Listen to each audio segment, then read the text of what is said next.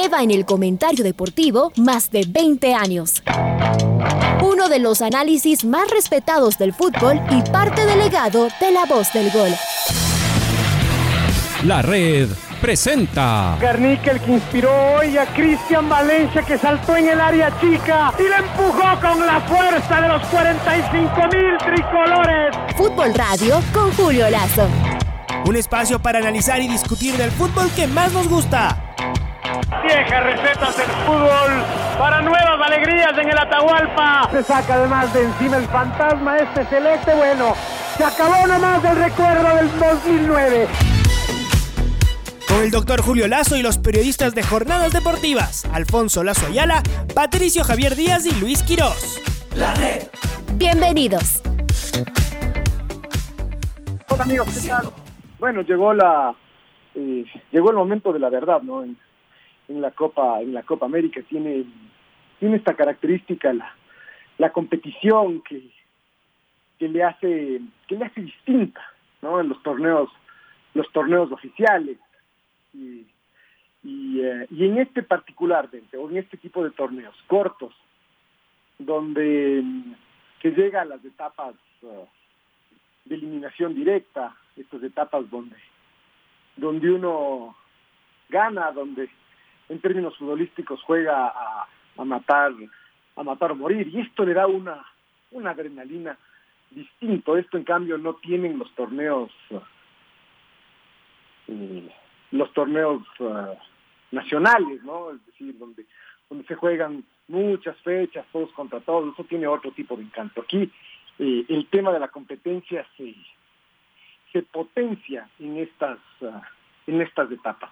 Y cuando uno quiere participar, cuando uno participa, lo que quiere es ganar, obviamente, ¿no? Y eso, y eso es en lo que, en lo que pensamos del partido con, con Argentina. Después, en el, en el análisis objetivo sabemos que que será difícil, sabemos que, que no tenemos el, favoritismo, que si uno habla de, de, porcentajes, el porcentaje a favor de la selección ecuatoriana es, es menor, pero nosotros tenemos nuestras propias, nuestras propias cartas, y me parece que nos toma esto en el mejor momento, en cambio desde el punto de vista anímico, ¿no?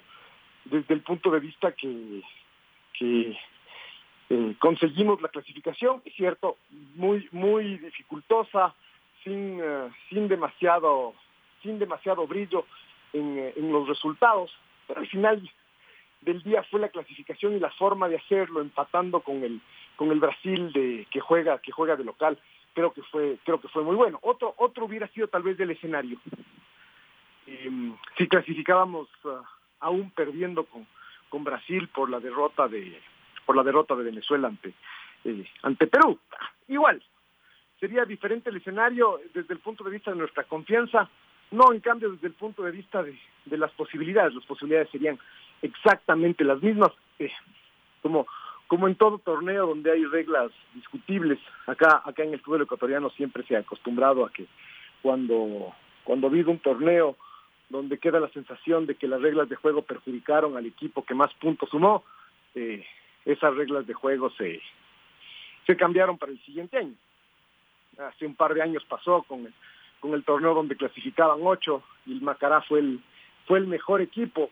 Y los técnicos de los, de los otros equipos siempre decían, sería bueno ser primero, pero pero si hay que ser octavo, hay que ser octavo y las, y las condiciones son casi las mismas y al final terminó pasando eso. La final jugaron Liga y Delfín que, que no sé si estaban quinto y sexto, sexto, sexto y séptimo, séptimo, pero las reglas de juego eran, eran esas. Acá es lo mismo, ¿no? Uno se puede clasificar ganando tres partidos y empatando uno como se clasificó Argentina, o se puede clasificar empatando tres como se clasificó Ecuador y el partido de hoy empieza 0 a 0.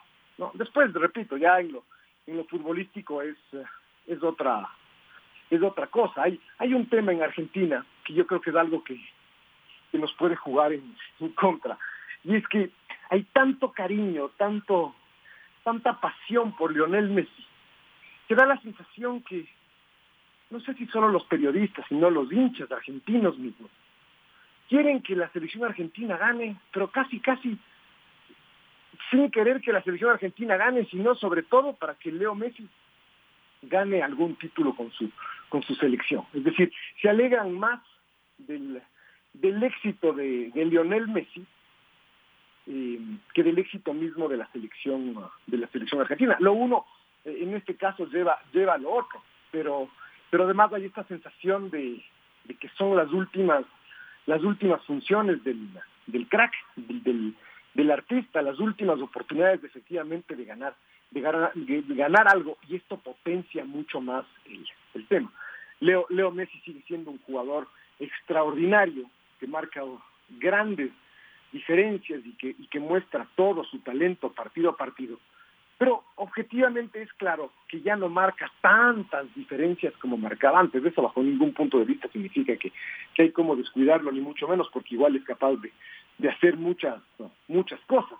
Pero, pero ya no ya no marca tantas diferencias como, como antes, lo cual en la selección argentina me da la sensación de que termina siendo eh, mejor para él, porque el resto de sus compañeros saben que tienen que asumir también eh, responsabilidad. La Argentina tiene, eh, en cuanto en cuanto a nombres, tiene impresionantes eh, impresionantes jugadores. Uno uno ve dónde dónde juegan y de lo que son y de lo que son capaces y uno no no puede más que, asombrarse, ¿no? Este, y, y, desde ese punto de vista no no hay punto de comparación de plantilla.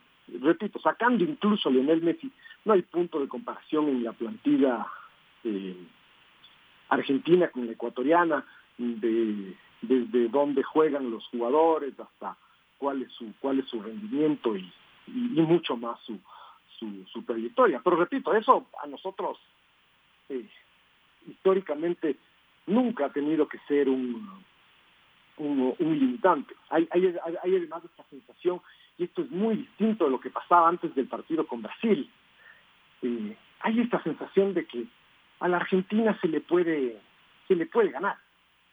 Eh, por, por resultados porque no es uh, no es que es inverosímil pensar en un, en un resultado positivo contra eh, contra ellos. Es cierto en el historial seguramente siguen estando adelante. Y en el historial incluso desde cuando empezó a cambiar la historia del fútbol ecuatoriano hablemos hace 25 años seguramente la Argentina sigue estando por delante de, de Ecuador, pero tenemos clarísimo todos los buenos resultados que hemos que hemos conseguido y esto incluye incluso un triunfo en, en Buenos Aires hace ya casi seis años de, de, eso. Pero eso ya no fue una coincidencia porque dos eliminatorias antes habíamos habíamos empatado, se nos fue el triunfo por un por un error en, en el banco de suplentes de no de no saber eh, cómo manejar los las posiciones de los jugadores en la parte final viendo los cambios que hizo el, hizo, hizo el rival.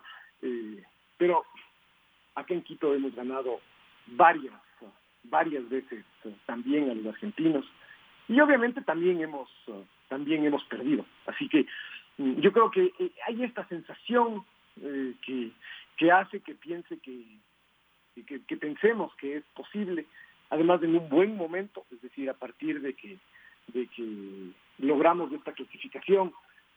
De alguna forma yo creo que la forma en que la conseguimos, repito, nadie nadie dice que, que, no fue por que no fue a último momento, que no fue una clasificación sufridísima y que en un torneo normal seguramente no era clasificación ese rendimiento. Pero pero la forma en que la conseguimos eh, yo creo que ayudó mucho para que nuestra parte anímica se, fortalezca y el equipo pueda seguir creciendo. Es decir, esta clasificación y este partido con Argentina lo toma el equipo en su mejor, en su mejor momento. Ya habíamos, ya habíamos dicho el otro día que, que el equipo finalmente dio una gran muestra de fortaleza anímica, jugó todos los partidos con eh, con una espada de Damocles en el cuello, ¿no? Es decir, siempre, siempre viniendo de atrás, siempre presionado. Y es curioso porque uno ve los, los programas argentinos y ellos dan por sentado que, que, Gustavo Alfaro es un técnico hiperdefensivo. Y, y uno dice, la forma en que ha jugado Ecuador no lo demuestra. El otro día veíamos una, una estadística que decía que Ecuador es el equipo que más corners ha cobrado en todo el, en todo el torneo. Un poco sabemos que los corners no necesariamente son sinónimo de, de, de, ocasiones claras de gol, pero sí son sinónimo de que se ataca y se ataca, de que se ataca mucho. Y, Ecuador ha tenido eso, Ecuador ha ido todo el torneo para adelante, empujado por las circunstancias, puede ser, pero ha ido para adelante y uno dice, nosotros a ese Gustavo Alfaro hiperdefensivo del que hablan en la Argentina no lo conocemos, ojalá que no lo conozcamos el, sábado, eh, ojalá que esto sea que esto sea así, es decir, seguramente tomará algo de recaudos, pero pero tampoco tampoco hace falta tomar tantos tantos recaudos, ya lo ya lo demostró en, el partido con, con, Brasil. Julio, la pregunta es y Argentina es un equipo súper ofensivo, por un lado. Siempre viendo de afuera, los argentinos tendrán su propio análisis. Además, uno dice, claro, es diferente eh, ver al propio equipo que, ver al, rival. Esto que tú dices me parece que es un buen ejemplo con relación a, a, Ecuador y a cómo ellos nos ven. Y uno dice, seguramente ellos nos ven pensando en el director técnico que, tienen. Eh, pero yo digo en Argentina, en cambio, siempre está esta sensación de que sigue dependiendo de Lionel Messi. Y después yo le agrego algo más.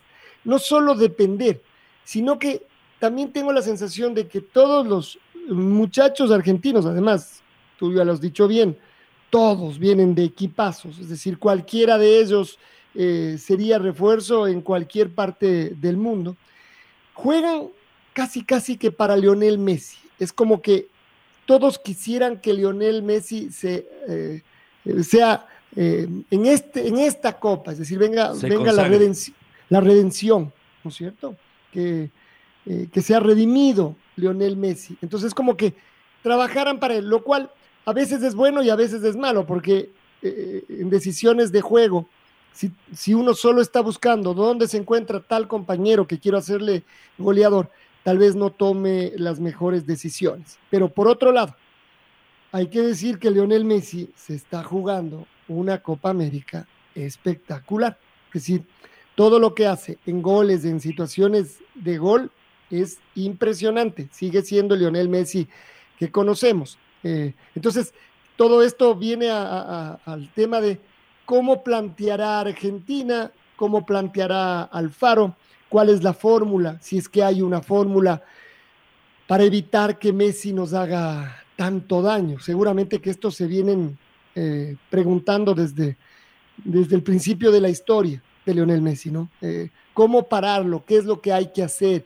Este Lionel Messi, ¿qué es capaz de hacer eh, ahora? Algo que antes no hacía, pero en cambio ahora hace otras, otras cosas. Creo que hay también interrogantes alrededor de nuestro rival para saber cómo nos podríamos nosotros eh, presentar al partido del sábado.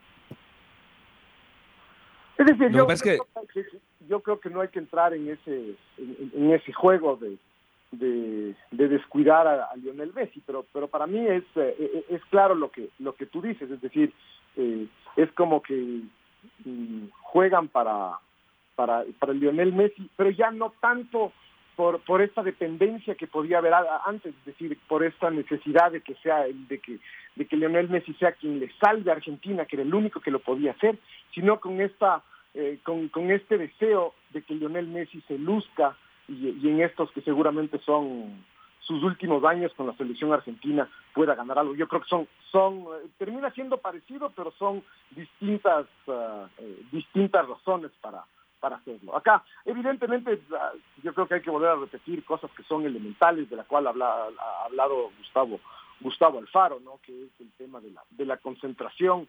Eh, yo creo que es muy yo creo que es muy importante. Hay algo que yo creo que nos favorece con los argentinos y es que la potencia física que en algún momento pueden tener algunos de nuestros jugadores sí pueden ayudar a marcar diferencia contra equipos como el, como el argentino. Eso contra Venezuela, contra Perú, contra Colombia, no necesariamente porque de alguna forma eh, físicamente son, son parecidos, más allá de que no necesariamente hacen uso de esa, de esa potencia. E, e, el Ecuador, el Ecuador sí.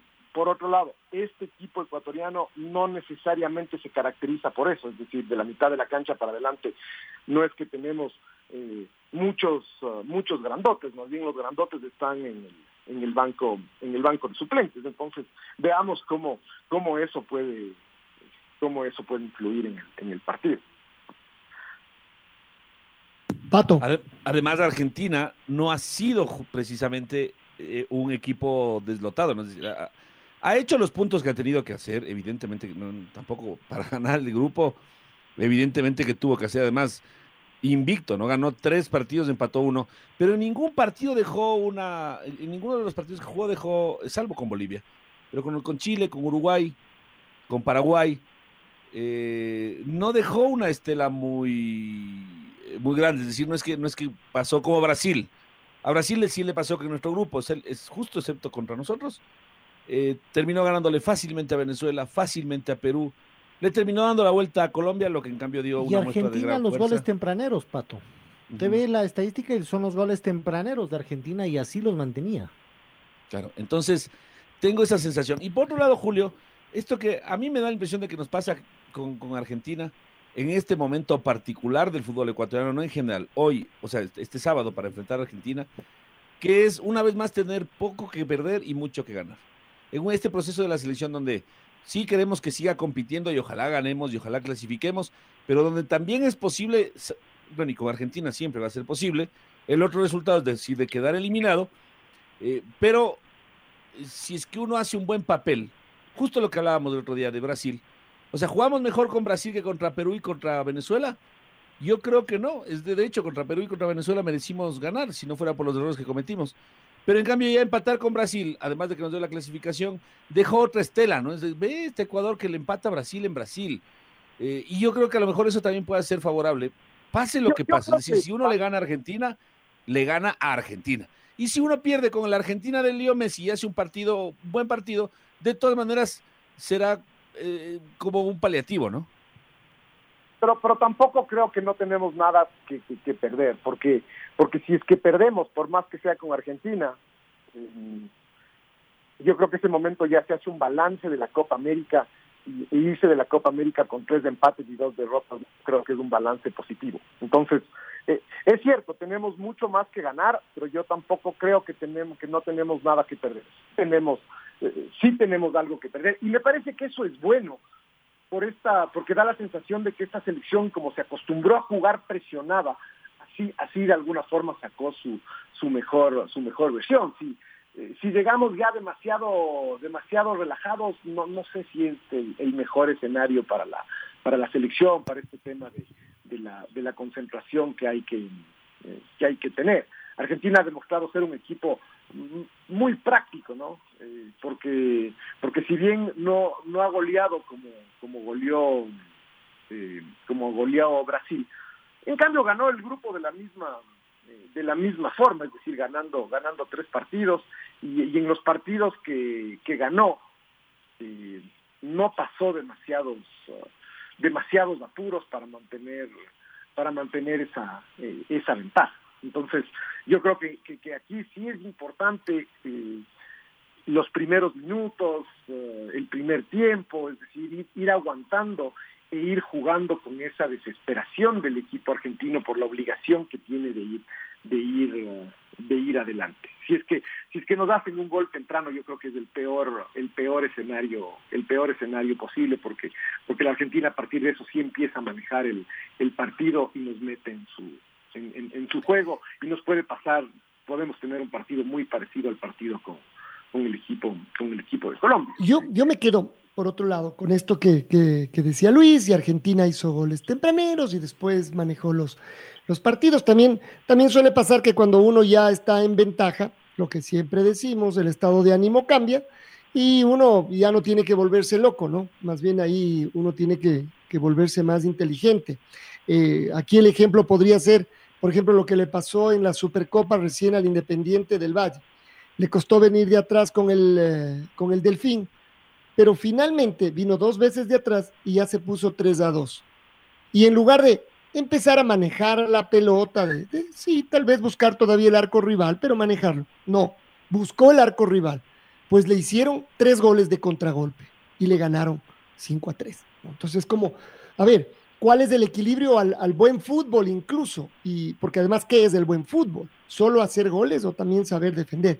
Pero la pregunta para Ecuador aquí es, eh, ¿Qué necesitamos para conseguir eso que los argentinos en este caso o los brasileños en el, en el otro lo logran? Eso del resultado cuando las papas queman, cuando la cosa está más caliente. Además, estamos hablando de Copa América, ¿no? No vayamos ya a, los temas eh, de, mundiales que seguramente merecen otra reflexión con estos mismos equipos. Pero en Copa América, donde sacarles a los dos del, camino resulta una verdadera odisea. Eh, ¿Qué tiene que pasar? ¿Qué tiene, ¿Qué tiene que hacer la selección además de no cometer eh, errores, obviamente? ¿Por dónde pasa? ¿Esto es futbolístico? ¿Esto será anímico? Eh, ¿Será que ahí las camisetas llegan, llegan a pesar? Eh, el bar yo sigo pensando que al final del día necesariamente nos, nos ayuda, porque en las grandes decisiones, en las claras, no en las que son discutidas, porque bueno, ahí a lo mejor estaremos igual, pero en las grandes, en las que no hay lugar a pataleo, el VAR en cambio nos ayuda. Nosotros nos han perjudicado los árbitros en las claras, ¿no? No, no me refiero a las discutidas, ahí no cambiará mucho. Eh, y entonces uno dice que desde ese punto de vista uno puede jugar más, más tranquilo. Pero claro, la pregunta es, ¿qué necesita la selección para, para sacar ese resultado diferente, para hacer lo que hace Argentina? Eh, hacer el gol y después manejar el partido. No aguantar atrás colgado del horizontal, manejar el, partido. No, obviamente, obviamente. Yo, creo que tenemos que jugar nuestras uh, nuestras cartas. Por eso, por eso yo hablaba del tema de la de la potencia física y esto está asociado con la con la velocidad, como como esos atributos que nos hacen eh, diferentes con contra Argentina, ¿no? De alguna forma así se explicó esa, esa victoria que conseguimos de la que hablábamos hace un instante hace, hace, seis, eh, hace seis años con, con un Antonio Valencia imparable, seguramente jugando el mejor partido que jugó en la, en la, en la selección. Eh, ahora, esta selección eh, estamos hablando de la selección ecuatoriana que juega el sábado en la noche frente a Brasil. La red Por el Fútbol 102.1. Bueno, decíamos que, uh, uno de los secretos para Ecuador es eh, cómo encontrar estas diferencias que, nos hacen distintos a los argentinos y en las que los podemos superar eh, y sacar provecho de, eso a diferencia de otros equipos ecuatorianos donde la potencia ha sido su, su característica, no necesariamente esa es la característica de ese equipo. Y allí es donde uno dice, eh, ya que el técnico ha ido cambiando tanto de acuerdo a las circunstancias, sobre todo de la mitad de la cancha para, eh, para adelante, eh, tal vez desde el momento de, de probar con, con, con alguien así. Y, es discutible el tema, es decir, si yo propongo que juguemos con Michael Estrada, uno dice, y, de nuevo, justo Michael Estrada lo vamos a poner en un partido donde sabemos que va a haber pocas, pocas oportunidades, pero tal vez con esa potencia Michael Estrada puede dar una, una pelea distinta jugando con, con Ener Valencia por los lados. Eh, sería ideal que Gonzalo Plata esté en su, en su mejor momento, pero seguramente Gonzalo Plata sigue, sigue delicado eh, y, será difícil que sea titular.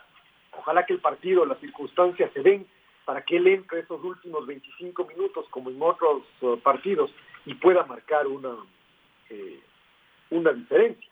Así que eh, yo creo que es algo con lo que el técnico tiene que, tiene que jugar y como, como digo, veo que, que él se ha adaptado mm, bastante a quienes son sus uh, a quienes son sus rivales, no, no ha pensado tanto en el en, su propio estilo de juego, al menos de, la mitad de la cancha para, para arriba. Ojalá que, que, el equipo no, no se meta muy no se meta muy atrás, es decir, llega Carlos uh, llega Carlos Grueso um, y, uno dice hay la tentación de que sea Carlos Grueso quien juegue, a pesar de que él viene sin uh, sin ritmo de, de fútbol y después de pasar por el por el por el COVID. Entonces yo creo que Carlos Grueso, por ejemplo, puede ser una buena alternativa de un volante de marca para darle esa oxigenación que que Cristian Novoa no ha podido dársela en los últimos en los últimos minutos y, eh, y, en cambio si es que Moisés Caicedo tampoco puede tampoco puede jugar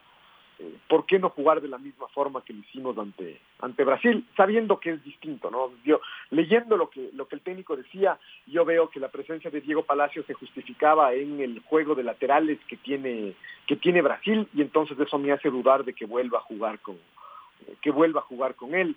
Eh, yo la verdad es que si es que el, si es que el equipo sale con, con Grueso y con Méndez ya me parecería un, un perfil esta vez demasiado demasiado conservador, partiendo del supuesto además de que, de que Alan Franco va a jugar, va a jugar seguro. Entonces ya los tres juntos ya me parece demasiado conservador, porque eh, acordémonos que es cierto, jugó Franco junto a Méndez y Caicedo, pero a Moisés Caicedo eh, le gusta al técnico verlo lo más adelante, lo más adelante posible. Pero, pero es uno de, es uno de esos partidos uh,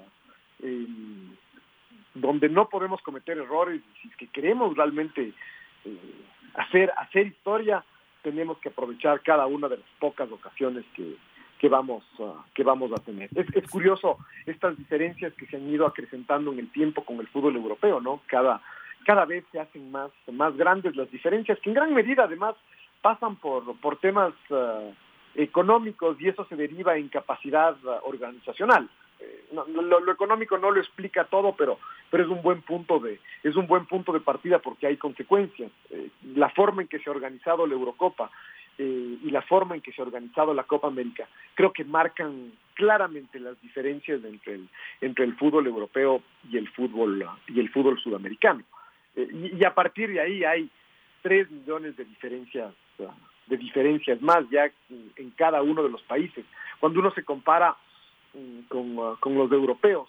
Efectivamente, nos ponemos todos en la misma bolsa, incluyendo Brasil. Después, si nos comparamos entre nosotros, eh, seguramente hay países con más o menos recursos, y hablo desde el punto de vista futbolístico, pero comparados con los europeos, efectivamente estamos todos en la misma bolsa, todo es bastante, bastante parecido. Y estas diferencias organizativas, económicas, de que cada vez será más difícil que un equipo sudamericano pueda pueda competir con los europeos, eh, que pueda que pueda hacer hacer diferencia y eso que finalmente Argentina y Brasil y Uruguay en los últimos tres mundiales han estado han estado relativamente cerca, pero al mismo tiempo en la última Copa del Mundo Brasil quedó eliminado en cuartos, es decir, un equipo sudamericano entre siete eh, entre siete europeos. Es, es muy poco para para el mano a mano que había eh, que había antes. No, siempre, la diferencia tal vez es que además siempre fueron pocos equipos sudamericanos los que pelearon, Argentina, Brasil y como digo, eh, y como digo, eh, Uruguay. Pero las diferencias son cada vez más, uh, más abismales, a pesar de que siguen llegando jugadores sudamericanos de Europa, ya no son ni siquiera los, los, los mejores, ¿no? Es cierto, está Messi, está Neymar, pero ya entre los jugadores jóvenes ya no son ni siquiera sudamericanos los mejores. Hay sudamericanos, sí, pero los mejores jugadores eh, del mundo son europeos y en cinco años van a ser europeos. Así es, es muy difícil, muy difícil eh, competir. Eh, y, esto además se ve en, otros temas que van más allá de lo, del, económico. Y es que eh, hasta en la forma de jugar, nosotros nos jactábamos que nuestra forma de jugar en Sudamérica en general era, era mucho más apegado al fútbol espectáculo, al fútbol, al fútbol magia, a, la, a la inspiración. Y a la picardía también, pero. Sí, sí, tal vez. Pero, pero uno dice a estas alturas, ver en la Copa América un partido, partidos espectaculares como los que se vieron en el, en el en la Eurocopa entre Francia y Suiza o entre eh, España y Croacia parece poco probable. Acá termina siendo un fútbol más amarrete, un fútbol más conservador, partidos muy cerrados, todos todos por igual, todos muy muy parejitos en, eh, en, en su competitividad por un lado, sí, pero también en esta eh, en este espíritu cicatero con relación al, al, al, espectáculo, partidos que se definen eso, como hablamos hace un rato. Argentina nos llega a hacer un gol y sabemos que ahí sí la tenemos, la tenemos muy cuesta, muy cuesta arriba porque Argentina se va a acomodar en la cancha, se va a meter para atrás, no, no es que va a ser un partido abierto de, de, de ida y vuelta, ojalá, ojalá fuese. Y no cambiará fuese, un poco, Julio, de todas maneras, por ser ya una fase de sigue o sale, donde, a ver, de cualquier forma habría que al menos arriesgar un poco más si la cosa no, no viene muy, muy bien, que tal vez eso es lo que pasó en Eurocopa, porque en la primera fase tuvimos buenos partidos en Eurocopa, pero también de los, de los otros, es decir, hubo de, de todo. Pero claro, cuando ya es a matar o morir, entonces ahí sí que explotaron. eh, y hubo partidos con muchos goles, pero también otros partidos seguramente con menos emociones y obviamente menos, menos goles. Pero la pregunta es, tal vez ahora que ya no hay lugar a revanchas, entonces también cambie, cambie un poco, ¿no? Tengamos partidos más, más emocionantes, quizás. Ojalá, ojalá, ojalá fuese así. Yo, yo, yo soy en ese sentido más, más pesimista, eh, porque un poco a partir de lo que, de lo que hemos visto. Es cierto, la, la primera ronda tampoco, tampoco daba para ver muchos partidos ah, donde se juega el todo nada. Tal vez el caso de Ecuador contra Brasil fue una, fue una excepción en ese sentido, que Ecuador tenía que jugársela el todo, el todo por el todo. Fue tal vez el único equipo que jugó en toda la primera fase de los dos grupos un verdadero partido a, a, a finish, ¿no? El resto fueron, fueron sumando poco a poco los puntos que necesitaban y a partir de ahí sí se fueron acomodando en la tabla, sí fueron, uh, fueron consiguiendo mejores resultados, pero ya una vez que tenían la clasificación, uh, la clasificación asegurada. Claro, y además, claro- además clasificaban a 4 de 5. por En, eso, por eso. eh, en Europa clasificaba a lo mejor el tercero. No, no, eso, eso, eso marcaba una gran diferencia y acá en, en- Europa, ah, un poco para seguir hablando de las diferencias, no llegó a haber ningún incidente grave, y ni siquiera podríamos afirmarlo eh, directamente, no hubo ningún incidente en toda la Copa de Europa asociada al COVID. Y, eh, y acá han, han proliferado los, los incidentes. Hubo una selección que llegó completamente diezmada y su, y, su actuación quedó marcada justamente por porque 16 jugadores no pudieron eh, no pudieron estar. A nosotros nos acaba de pasar, a Bolivia a Bolivia eh, también. Eh, antes de la Copa América, Arturo Vidal no pudo jugar porque también estaba contagiado en las, en las eliminatorias. Entonces, todas esas son, eh, son diferencias que, que hicieron que eh, sí se termine de usar esta Copa América también como un banco de como un banco de pruebas y, muchos jugadores que tal vez en otras circunstancias, y hablo de todas las selecciones, en otras circunstancias no hubieran podido encontrar ah, oportunidades, aquí sí han, eh, sí han encontrado. Ha tenido además de esta particularidad la Copa, de que ha sido como muy espaciado, ¿no? Es decir, eh, qué raro, porque en estos torneos cortos uno juega en ocho, nueve días, tres partidos y, y ya está. Y en cambio aquí terminamos jugando domingo a domingo práctica, prácticamente. Esto ya sabemos por qué. ¿Por qué es? Porque el calendario estaba hecho para que sean grupos de seis y entonces había, había un partido más para cada, para cada equipo. Y cuando, y cuando los equipos asiáticos renunciaron a, a, venir, no se cambió el, el resto del calendario, evidentemente por, por compromisos ya con la, con la televisión que estaban, eh, estaban eh, definidos. Entonces, bueno, veamos, ¿no? Claro, uno puede hablar del tema este del fútbol ah, espectáculo y, eh, y, y uno dice, sí, pero que el espectáculo no necesariamente venga en el partido con Ecuador, a nosotros con ganar nos basta. Después sí, en el resto de partidos que se que se que se maten, que empaten 3-3, que empaten 4-4, que haya alternabilidad en el marcador, de acuerdo. Ecuador.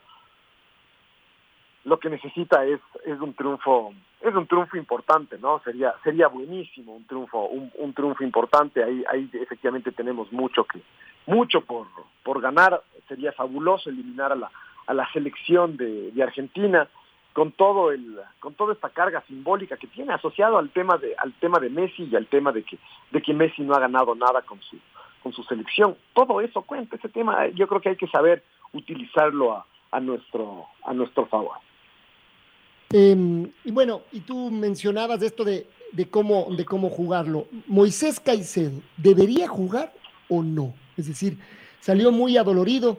Después, además de lo que vimos que hizo, por supuesto, Sebastián Méndez, ya sabemos que él ahora es un fijo, pero también está la opción de Carlos, de Carlos Grueso. Los tres, no creo, ¿no? Y Moisés, debería ser, no sé si decir arriesgado o a lo mejor no está todavía 100%, aunque esté para, para jugar, eh, pero claro, prescindir de, de, él ah, no deja de ser también un tema complicado, ¿no? Decir, no, no, Moisés no está para jugar o mejor guardemos. yo creo que, claro, depende cómo, eh, cómo esté Moisés. Eh, yo sí creo que ese tema es importante, es decir, si si lo que tenía es una simple distensión que se curó en dos días, de acuerdo, porque ha pasado toda la semana entre, entre algodones y, uh, y, ni siquiera entrenado, yo no sé si vale la pena que, que Moisés Caicedo eh, esté. Eh, no sé. O sea, está entrenando normal de los reportes que se tiene, pero, claro, normal en el sentido, no sé si él esté al 100% todavía claro, bueno, los reportes. Podría ser la duda. de todas maneras, estamos jueves.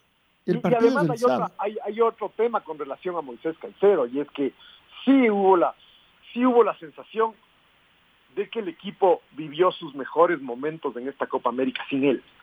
Eh, sí, de pronto es injusto con él, además él venía, él venía mejorando, pero, pero queda claro que que la forma en que el equipo se plantó una vez que Moisés Caicedo salió de la cancha fue lo que permitió le permitió al equipo jugar jugar como lo como lo hizo eh, con, con Alan con Alan Franco siendo él el que esté junto a Sebastián junto a Sebastián Méndez eh, entonces eh, ese es la, el otro tema es decir aún en el caso de que Moisés esté tengamos la certeza de que está al 100% lo cual suena suena difícil cuando un jugador por un problema de rodilla sal en un partido que en seis días esté, esté al 100%, a mí me suena difícil. Es cierto, puede, puede jugar, pero a esto se suma el hecho de que Moisés no venía haciendo una Copa América eh, espectacular.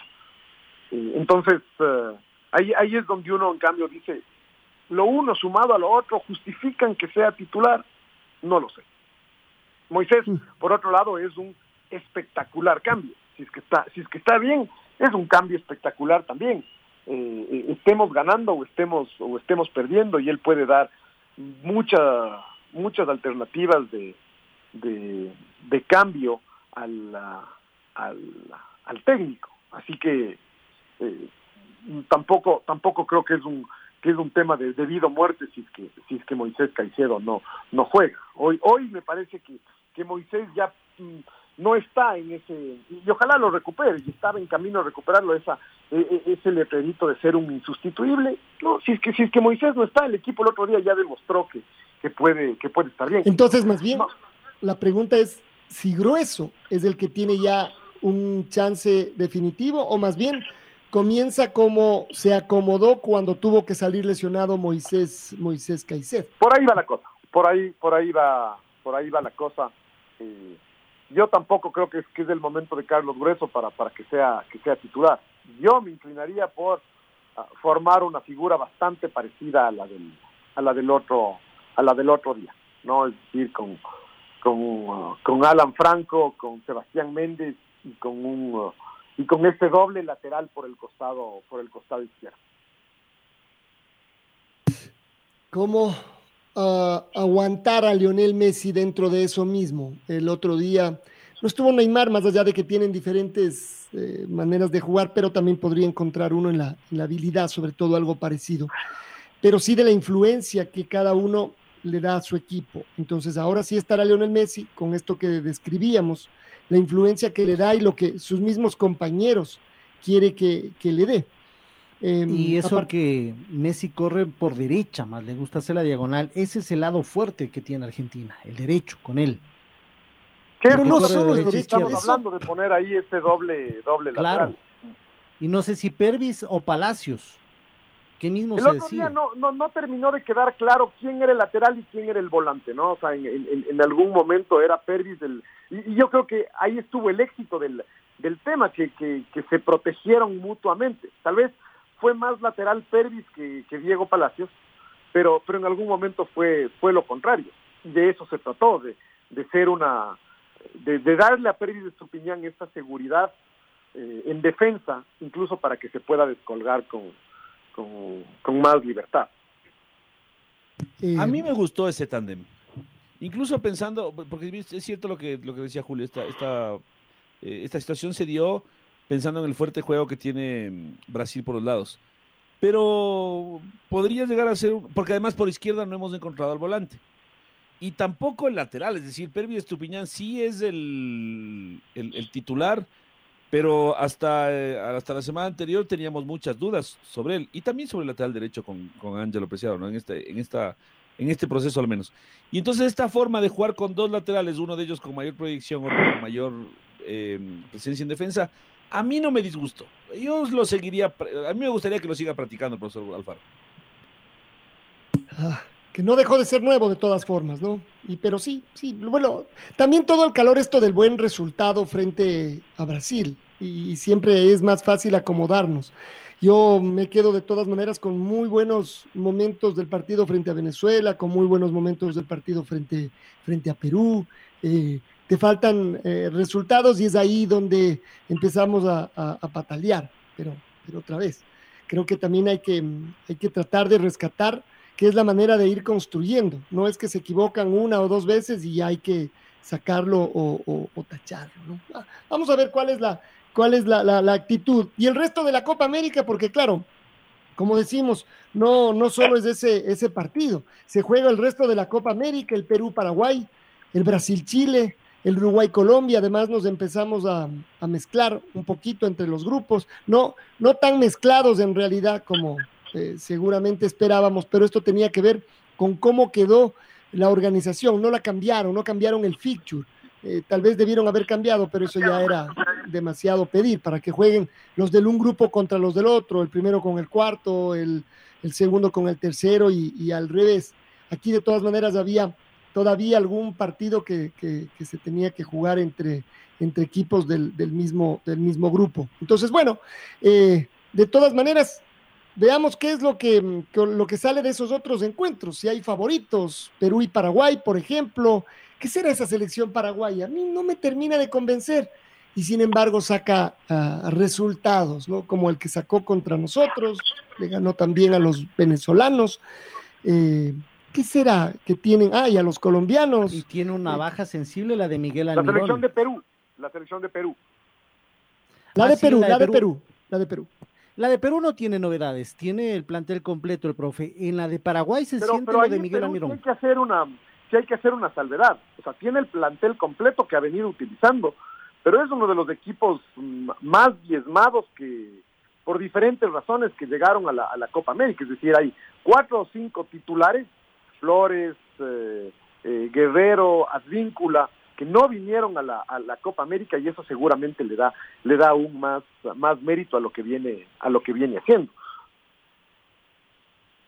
Sí, sí, sí, por eso. Tal vez ese también es, el- es la interrogante que uno tiene de cuál será el, el nivel, qué es lo que puede alcanzar. Y bueno, esto de, de que falte el mejor de los, de los paraguayos, o el, el que es el símbolo, que es Almirón, seguramente que será un golpe duro. ¿Los chilenos aguantan o no a Brasil? ¿Tienen con qué eh, también eh, hacer un, eh, un buen partido? Alexis Eh, Sánchez está recuperado, creo que eso es una buena noticia, ¿no? Está recuperado y entrenó a la par de sus compañeros. Eso me parece que es buena noticia, Alexis Sánchez también.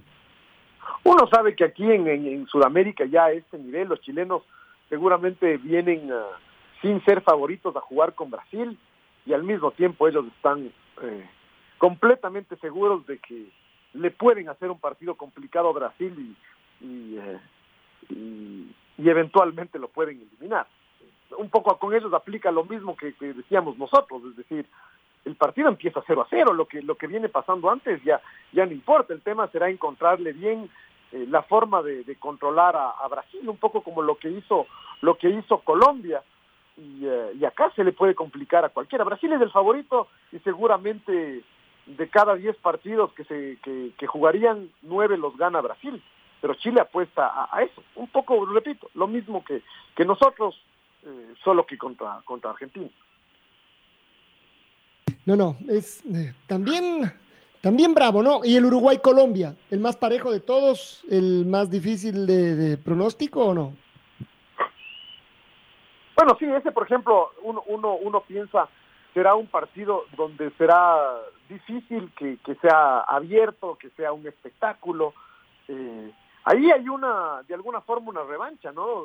Del, del, que, que, ya han pasado varios varios años y seguramente en el interior han jugado han jugado varias veces. Pero pero uno recuerda el baile que le metió Colombia a Uruguay en el, en el mundial de en el mundial de Brasil y lo y lo eliminó en octavos en octavos de final. Eh, pero pero sí el partido es, es un partido eh, complicado con dos equipos que, que, que con poco demuestran su, su jerarquía más allá de que no están en, en un momento en un momento brillante eh, los uruguayos da la sensación de que van a tener muchos problemas para eh, para reemplazar a, la, a, esta generación cuando cuando ya se vaya, o sea, este es el último proceso donde estarán eh, Godín, Cavani, Suárez, eh, tal vez el arquero el arquero Muslera y, será muy difícil de reemplazarlos, ¿no? Tiene tienen muy buenos jugadores y asimismo uno un poco lo que nos pasa con los argentinos, ¿no? Y uno ve dónde juegan y dice, wow, este es uh, este jugador que, que nadie lo conoce resulta que juega en este en este gran equipo italiano en este gran equipo español como pasa con, con, Uruguay pero pero sí sí va a tener de todas formas un, problema de para reemplazar esa, ese ese nivel que tienen eh, que tienen Suárez y Cavani. Colombia está en, en recomposición no Colombia en cambio sí tiene a su favor el hecho de que Reinaldo Rueda acaba de acaba de, llegar. Tal vez lo que le está faltando a Colombia es uh, para, para dar ese, además de ese salto que, que ellos creen que son capaces de hacer por, uh, por los jugadores que, que, que, tienen. Tal vez lo que le está faltando a Colombia es ese gran jugador distinto, que en principio era James Rodríguez, pero que Reinaldo Rueda prescindió de él. Y el que no asoma es el centro delantero, el centro delantero Zapata. El resto Colombia tiene solidez y será un equipo que en cualquier circunstancia y vaya vaya avanzando en cualquier circunstancia será un hueso durísimo de roer para para cualquiera. Cuartos de final de Copa América que comienzan mañana. Ecuador tiene que esperar todavía hasta el sábado. La red presentó Full Radio. Un momento donde el análisis deportivo es protagonista junto a Julio Lazo y los periodistas de la red. Quédate conectado con nosotros en las redes de la red. Síguenos como arroba la red Ecuador y no te pierdas los detalles del deporte minuto a minuto. Escúchanos en vivo en TuneIn y en los 102.1 FM en Quito. ¡Te esperamos!